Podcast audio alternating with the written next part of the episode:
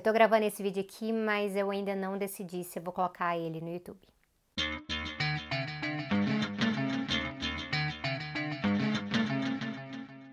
Então, galera, esse vídeo aqui na verdade é uma reflexão, uma reflexão meio solta. Quem sabe vocês vão poder me ajudar com ela. Ele parte de algumas situações recentes. Eu tava ouvindo o episódio do Imagina Juntas, o podcast que foi com a Débora Baldin, chama Zero Coincidência, e me botou para pensar sobre várias coisas. E aí eu li um post que o Jones fez ali no Facebook, que eu vou colocar aqui o link para vocês também. E aí eu tive uma conversa com a Rita Von Hunt no Instagram e também me fez pensar sobre várias outras coisas. E eu trouxe Paulo Freire para a gente trocar uma ideia. Vai fazer dois anos que eu tô aqui no YouTube e eu defino o meu canal como um canal de divulgação científica política. O que isso quer dizer? Isso quer dizer educação política. Isso não quer dizer um canal de comentários políticos, isso não quer dizer um canal em que eu estou falando para vocês como é que vocês devem pensar e só a minha palavra basta. Desde o começo, a minha vontade era de pegar várias coisas que eu pesquiso há muito tempo e levar para mais gente, para não ficar só nos artigos científicos ou só dentro da sala de aula quando eu estou trabalhando como professora quando eu estou lecionando. Então a vontade é realmente expandir um pouco o horizonte e trazer uma didática para ajudar a trabalhar com isso, trazer mais exemplos, explicar um pouquinho mais explicadinho, mas também não mastigar demais, porque eu não acredito que conhecimento se passa dessa maneira. Quando a gente está lidando com uma realidade que é muito complexa, não dá simplesmente para eu falar várias coisas fáceis para todo mundo. E eu sei que muita gente tem um pouco desse apelo e fala, ai, por que você não fala de um jeito mais fácil, mais acessível, que nem a direita faz? E aí eu acho que tem dois equívocos que estão misturados nisso aí. Uma coisa é que boa parte desse conteúdo que parece muito fácil de entender da direita é fácil justamente porque tá errado, porque não é simples, porque é simplista, porque tá tirando várias coisas da equação, tá fazendo as pessoas pensarem de uma forma muito reduzida, em vez de mostrar que a realidade é muito complexa, e aí ensinar como é que a gente passa por cada cantinho dessa realidade complexa e começa a juntar realmente dois mais dois, mais dois depois de um processo, porque é um processo o aprendizado. Outra coisa que eu vejo é que não existe só uma forma de comunicação, são várias formas de comunicação.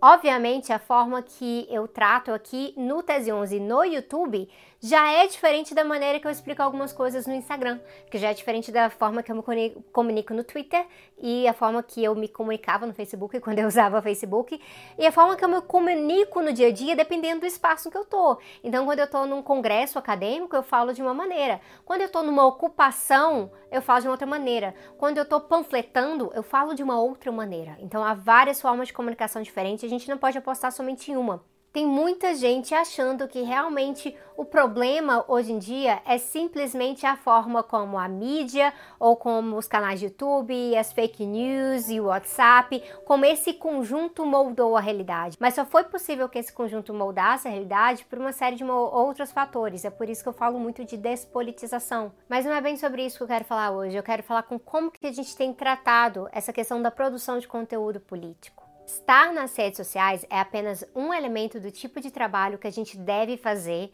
para estar tá contrapondo toda essa narrativa ideológica que vem não só por conta do governo Bolsonaro, mas que vem de todos os cantos também. A gente tem que lembrar que a direita não é só Bolsonaro. Aliás, a direita toda fragmentada agora brigando ao redor do governo Bolsonaro já deveria ser prova disso, né? As formas de comunicação são diversas, mas a gente tem que entender mais do que tudo qual que é o conteúdo que está sendo comunicado. Quando eu estava ouvindo o podcast do Imagina Juntas, teve um debate que ocorreu ali, é uma hora e meia mais ou menos de podcast, e no meio do podcast teve um debate sobre como as pessoas têm reagido a conteúdo político. Uma dessas formas é essa noção do ícone. Uma pessoa que é um ícone, que é uma fada sem defeitos, que inclusive é uma coisa que a Gabi Oliveira também andou criticando essa semana no Twitter, e aquela noção de que nós devemos idolatrar tudo que sai da boca de uma pessoa, versus a partir do momento que a pessoa fala uma coisa que você discorda.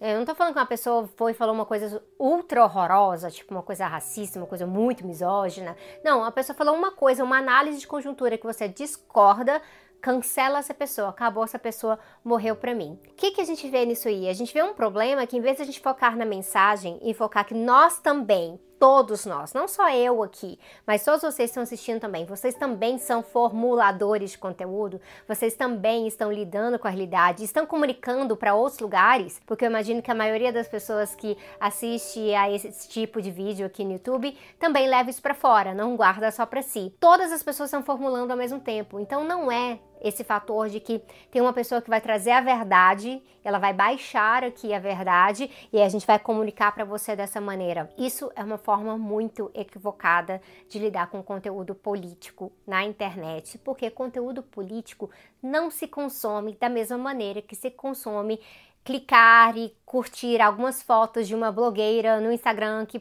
tá lá com o look do dia que você gostou. Política é coisa séria. Política é sobre o seu cotidiano inteiro inteiro, molda a sua realidade inteira. Então não dá para simplesmente lidar com política sendo um produtor aqui em cima e um consumidor aqui embaixo. Essa é uma das razões que eu e a Débora, uh, mas eu também sei vários dos meus outros camaradas que fazem esse tipo de trabalho, a gente não gosta do termo influenciador. Eu sei que de fato a gente acaba influenciando sim as pessoas, mas eu sempre gosto de falar, olha, eu gostaria de ser uma multiplicadora, uma pessoa que está trazendo coisas e outras pessoas estão engajando e, e, trazendo um pouquinho de si nisso e levando mais adiante e mais adiante, porque senão fica essa noção hierárquica que é muito ruim. E coloca na gente que está produzindo conteúdo uma pressão que é muito tóxica, que é muito doentia que faz com que a maioria de nós que estamos tratando de política na internet esteja adoecendo de verdade, mentalmente ou fisicamente, ou os dois. E como eu me enxergo como educadora, essa é a verdade, essa é a razão que eu vim parar aqui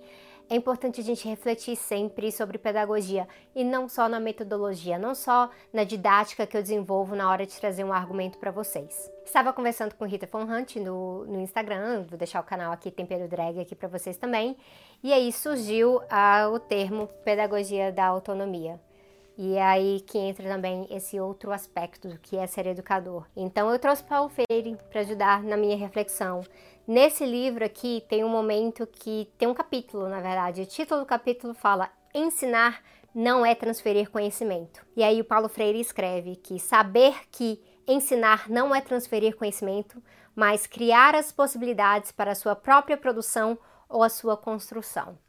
E é isso que eu digo sobre ser multiplicador. Não é uma questão de vocês pegarem o que eu falo aqui e levarem tão a sério ao ponto de que minha palavra seja absoluta. Ela nunca vai ser absoluta. Eu estou em construção também. Eu estou sempre pesquisando mais. A verdade é que o que eu trago para vocês passa por um processo metodológico rigoroso para que eu tenha alguma garantia que eu consigo realmente defender aquele argumento, para eu não falar um mero achismo, para eu não falar uma mera opinião, porque de opinião a internet já está cheia. Mas por mais que eu traga essa credibilidade ou me esforce para trazer essa credibilidade para vocês, são vocês que têm que saber o que fazer com isso, porque eu não estou simplesmente transferindo uma mensagem. Simplesmente transferir de A até B é parte do problema. Esses canais mais grotescos da direita fazem exatamente isso não ensinam a pensar, não ensinam a refletir, não ensinam o beabá de como se forma uma crítica, como se forma uma visão de mundo e aí pegar e analisar uma situação específica de acordo com aquela visão de mundo.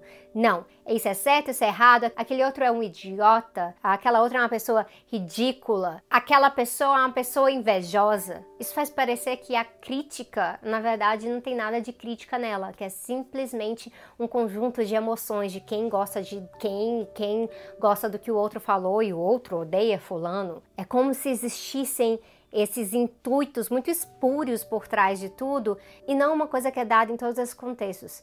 Nós que falamos de política no YouTube de esquerda e direita estamos defendendo um projeto de sociedade e vocês precisam aprender a avaliar como funciona esse projeto de sociedade que está sendo apresentado por cada um. Essa é a vantagem do pensamento crítico. É por isso que a pedagogia de Paulo Freire é a pedagogia crítica. É a pedagogia do ensinar a pensar, do ensinar a criticar e colocar isso em prática, porque praxis é central para a pedagogia crítica. Então, não, não tem essa coisa de Sabrina fada sem defeito, Sabrina erra também, a Sabrina pode estar equivocada também, a gente tem que aprender a dialogar sobre isso e é para isso que eu passo constantemente por um processo de estar me analisando, analisando meu discurso, fazendo autocrítica do meu discurso e melhorando. O meu livro que está saindo agora ele é uma versão muito melhorada da minha tese de doutorado, por exemplo, porque eu tive mais variáveis, tive contato com mais coisas para poder analisar. Então a minha análise ficou mais apurada e aquela parte que não era tão boa, eu descartei, falei, não, isso não é bem realmente assim. Estamos tentando entender a realidade todos nós.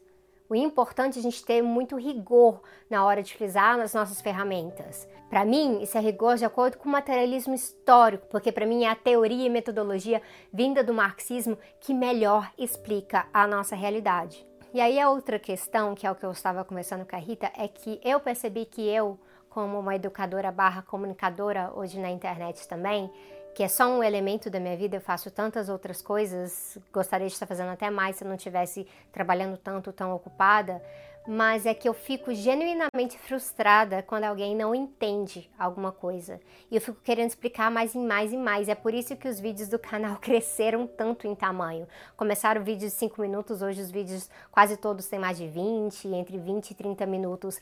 Porque é aquela ânsia de vocês têm que entender, eu vou explicar 10 vezes, vocês têm que entender. E a gente vai ficando muito frustrado, porque a regra na internet hoje realmente não é pegar o conteúdo e absorver de uma forma crítica, engajar com ele, pegar o que se entende, dialogar, debater em alto nível. O que a gente vê hoje é uma disputa muito rasa e é essa noção realmente de consumo de conteúdo. Muita gente tratando a gente como se fosse uma questão de ser fã de alguém ou ser hater de alguém. E sim, existem os fãs, existem os haters, mas como estamos lidando com política, o conteúdo não pode ser resumido a isso. E aí entra essa questão da autonomia. Vocês têm autonomia. Vocês podem assistir a um conteúdo que está no formato de vídeo e acreditar perfeitamente em tudo que está ali, ou duvidar perfeitamente de tudo que está ali, e o assunto vai morrer ali. Se a pessoa quer simplesmente consumir o vídeo, ela pode parar nesse momento. Só que não é para isso que eu tô aqui no Tese 11, e é por isso que eu sempre coloco as fontes para vocês, eu tô sempre indicando leituras, indicando debates, indicando outros vídeos, porque a ideia é fazer uma formação política realmente. É por isso que o Tese 11 não é aquele canal que você gostaria às vezes de mandar num grupo de WhatsApp para pronto, palavra final em cima da discussão que estava tendo naquele grupo da família. Ao contrário, eu vejo o Tese 11 muito mais como um canal em que você vai ter que parar para pensar todos os argumentos que você tem trazido até o momento, quais são os próximos argumentos que você vai trazer, e aí sim você mesmo vai entrar nessa didática, você mesmo vai comunicar com as pessoas, até porque é muito menos alienante num debate em que as pessoas se conhecem, elas debaterem entre si, do que você jogar ali a imagem, o vídeo de uma pessoa que eles não fazem ideia de quem é, que eles vão odiar de cara só porque tá falando uma visão contrária. E o Paulo Freire fala muito disso nesse livro, a pedagogia da autonomia também está relacionado a isso ele fala que a gente tem que ter, como educador, respeito à autonomia, à dignidade e à identidade do educando. E ele fala que ensinar exige bom senso. E esse bom senso ele também está enraizado num outro fator que é muito importante, que é a curiosidade. Nós vamos chegar muito mais longe com o nosso debate político, ao ponto dele transformar a nossa realidade, transformar as práticas políticas, transformar a esquerda, transformar como a gente faz a disputa com a direita, se a gente tiver curiosidade, curiosidade de aprender mais, curiosidade de perguntar, curiosidade de se perguntar, curiosidade de ir atrás e não esperar alguém trazer o conteúdo mastigado para você sempre temos um problema grave no Brasil que tem a ver com um desfalque educacional. A nossa desigualdade educacional é muito grande. Isso realmente é um impedimento. E é por isso que o conteúdo facinho, facinho, mastigado acaba tendo muito mais adesão. Mas isso não quer dizer que esse conteúdo está correto. Isso não quer dizer que a gente não possa instigar a curiosidade nas pessoas, que mesmo diante desse déficit educacional, elas possam ter vontade de ir atrás. E se a vida está moendo e se você não dá conta porque a estrutura faz isso com a gente, que a gente cria espaços alternativos para isso. E aí entram as rodas de conversa, as assembleias populares, aqui entra inclusive o espaço lúdico, que muita gente na esquerda parece ter esquecido da sua importância. Sim, devemos bater de frente, a gente tem que ser extremamente intransigente com o que está dado por aí. Não tem diálogo com a direita conservadora. Eu acho que o que eu falo aqui já deve ter deixado isso muito claro, mas isso não significa que na hora de conversar com as pessoas na classe trabalhadora, um teatro do oprimido não seja muito importante, ou que uma poesia ou uma batalha de slam não chegue muito mais longe do que o vídeo mais simples do YouTube que você imaginar. A pedagogia e a comunicação precisam ser aliadas dessa maneira e a gente não deve sair menosprezando ferramentas didáticas que são utilizadas por muitos coletivos, até mesmo partidos, para tentar chegar às pessoas quando elas estão moídas pelo sistema, quando elas são excluídas pela, pelo déficit educacional, mas elas também têm direito de aprenderem através da curiosidade, através da crítica, e não a gente chegando lá com uma vanguarda super iluminada e falando é assim que vocês devem pensar. O Paulo Freire fala muito claramente uma coisa que deveria ser óbvia, mas eu sinto que o Paulo Freire tinha que repetir muita coisa óbvia o tempo inteiro. E uma delas é que ensinar exige pesquisa. Não há ensino sem pesquisa e pesquisa sem ensino. Ensino porque busco, porque indaguei, porque indago e me indago. Pesquiso para conhecer o que ainda não conheço e comunicar ou anunciar a novidade. E esse é um dos meus trechos favoritos desse livro e faz muito tempo que eu estava querendo ler para vocês. E aí entra aqui no meu ponto final. Existe uma pressão muito grande para a gente estar tá promovendo muito conteúdo e sobre absolutamente tudo o tempo inteiro, porque tem muita merda acontecendo. Desde que o Bolsonaro assumiu a presidência, as merdas triplicaram de velocidade. É muita coisa realmente. Só que no meu caso, eu não quero transformar o meu canal de YouTube num local em que eu faço três, quatro comentários diários simplesmente porque eu não me sinto apta para fazer isso. E aí isso me volta ao texto que Jones publicou no Facebook, em que ele fala de livros que são obras clássicas marxistas muito importantes que ele ainda não leu, simplesmente porque ele acha que ele não tem ainda a bagagem teórica de aprendizado para realmente compreender aqueles livros. E é verdade, tem muitas obras que eu também não li por conta disso. A gente vai chegar lá.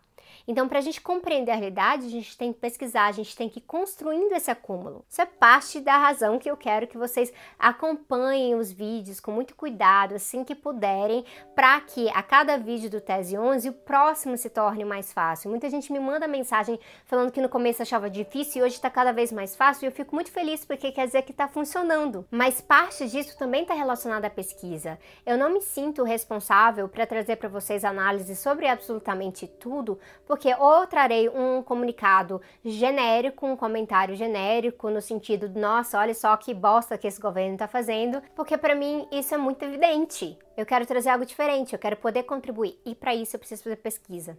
E por conta disso eu não consigo fazer muito vídeo um depois do outro porque eu tenho que ler muito, eu tenho que militar muito e eu me sinto extremamente angustiada no último período pela quantidade de eventos que eu tenho feito, mais os vídeos, mais produção de conteúdo e tudo mais, o tanto que eu tive que reduzir o meu acesso a certos espaços, isso me deixa angustiada e para mim isso diminui a minha qualidade. Então eu preciso de tempo para isso e eu sempre espero que a galera que paga o meu salário hoje em dia, que são os meus apoiadores no apoia.se barra tese 11, eu espero que eles estejam entendendo isso, que o meu trabalho não é só o momento que esse vídeo vai no ar, que eu estou pesquisando, que eu estou lendo, que eu estou absorvendo coisas, eu estou filtrando coisas para poder trazer um conteúdo mais rigoroso, para que vocês possam refletir e engajar de volta com ele. Quando eu estava no meu doutorado, eu estava de muito saco cheio do meu tema de pesquisa. Como não ficar de saco cheio de pesquisar a esquerda fragmentada que não aguenta uma criticazinha sem ter que partir para o agiômeren depois, sem partir para uma, uma, tentativa de assassinar o caráter da pessoa.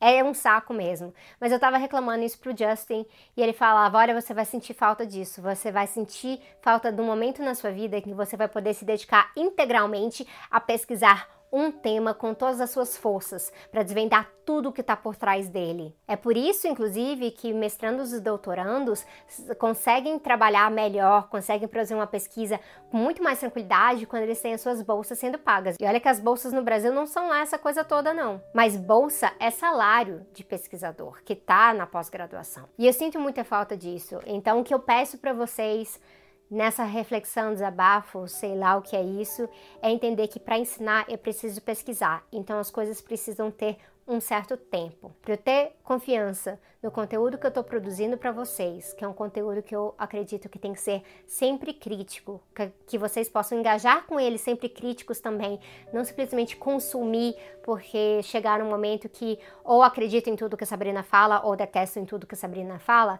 eu preciso estar pesquisando. Eu preciso de tempo para ler, de tempo para estar nos lugares, conversar com as pessoas, lidar com os meus sujeitos e objetos de pesquisa, poder criticar uma obra, poder criticar uma fala, poder criticar. A crítica é a base da pesquisa e o jeito que as pessoas tratam aqui no YouTube como se criticar fosse proibido também mata a produção de conhecimento. Isso gera muita, muita angústia mesmo. Isso tudo aqui é um processo, tá? No YouTube para mim é um processo. Vocês estarem me assistindo no YouTube é um processo, mas o processo vai muito além dessa relação mediada através de uma plataforma capitalista cheia de contradições que está sempre estrangulando a gente com seu algoritmo e a forma como o conteúdo tem que se encaixar num jeitinho muito específico para poder ir mais longe, porque o título sensacionalista vai muito mais longe e tudo mais. O que a gente tem é um processo de amadurecimento e ele é mútuo. Um processo de amadurecimento para mim é um processo de amadurecimento para vocês. Nós estamos fazendo produção de conhecimento juntos, nós estamos fazendo formação política juntos e esse processo é difícil, é doloroso, mas ele é absolutamente necessário. Nós não podemos lidar com conteúdo político da mesma forma que a gente consome um produto dentro do mercado capitalista. Isso aqui é uma via de mão dupla. E esse processo é um processo de autonomia. Então eu termino com a frase que está justamente aqui na capa dessa versão aqui do livro que diz: Ninguém é sujeito da autonomia de ninguém. Por outro lado, ninguém amadurece de repente aos 25 anos. A gente vai amadurecendo todo dia ou não. A autonomia, enquanto amadurecimento do ser para si, é processo, é vir a ser. Eu conto com vocês nessa jornada.